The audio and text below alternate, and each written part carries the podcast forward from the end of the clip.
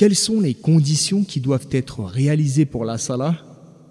Premièrement, être pur de toute impureté immatérielle, hadith, et souillure tangible, najasa. Cela a été expliqué et détaillé précédemment. Deuxièmement, couvrir la nudité, aura. En effet, il faut cacher la nudité avec un habit qui ne laisse pas paraître la forme des membres à cause de sa petite taille ou de sa diaphaniété dont le tissu est trop fin, pas assez opaque. Il y a trois sortes de nudité. Celle de la femme, la nudité de la femme majeure, c'est-à-dire pubère, c'est tout son corps sauf son visage et ses mains. Celle de l'enfant, la nudité du jeune enfant, c'est seulement ses parties génitales et son derrière. Celle de l'homme, la nudité de l'homme majeur va du nombril au genou.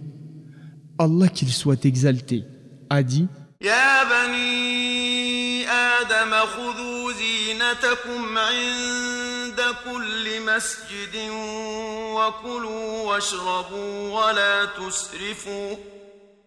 Ô fils d'Adam, munissez-vous de votre parure, c'est-à-dire l'habillement qui cache la laideur de la nudité, en tout lieu de prière, mesjid verset 31 de la sourate Al-A'raf. Or, couvrir la nudité est la moindre des fonctions de la parure Le sens de en tout lieu de prière est chaque fois que vous vous rendez à une prière. La musulmane doit dans sa prière couvrir tout son corps à l'exception du visage et des mains. Troisièmement, se diriger en direction de la Mecque, la Qibla. Allah qu'il soit exalté a dit « ومن حيث خرجت فول وجهك شطر المسجد الحرام de quelque lieu que tu sortes, dirige ton visage vers la mosquée sacrée. Verset 149 de la sourate La Vache. La direction de prière Qibla pour les musulmans est celle de l'honorable Kaaba qui a été construite par Ibrahim, sur lui la paix, le père des prophètes.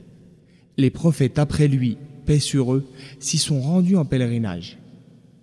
Nous savons très bien qu'elle est faite de pierre et qu'elle n'apporte ni bien ni mal, mais Allah, exalté soit-il, nous a demandé de nous orienter vers elle quand on est en prière, ceci afin que tous les musulmans soient unis autour d'une seule direction.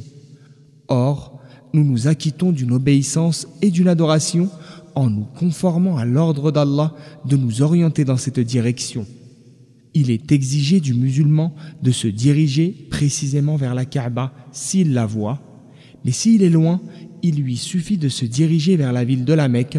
Une petite déviation dans ce cas n'est pas préjudiciable, comme a dit le prophète, paix et salut d'Allah sur lui. La Qibla se trouve entre l'Est et l'Ouest pour les Médinois. Hadith rapporté par At-Tirmidhi s'il ne peut se diriger vers elle à cause d'une maladie ou autre, l'obligation tombe en ce qui le concerne, comme c'est le cas pour toutes les obligations en cas d'incapacité à les respecter. En effet, Allah qu'il soit exalté a dit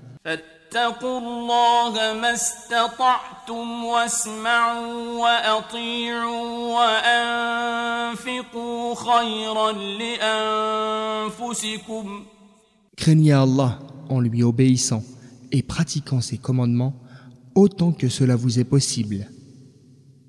16e verset de la sourate La Grande Perte.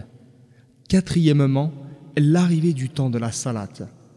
C'est une condition pour la validité de la prière car une salate n'est pas valable avant le début de son temps et il est interdit de la retarder au-delà de son délai puisqu'Allah le Très-Haut a dit «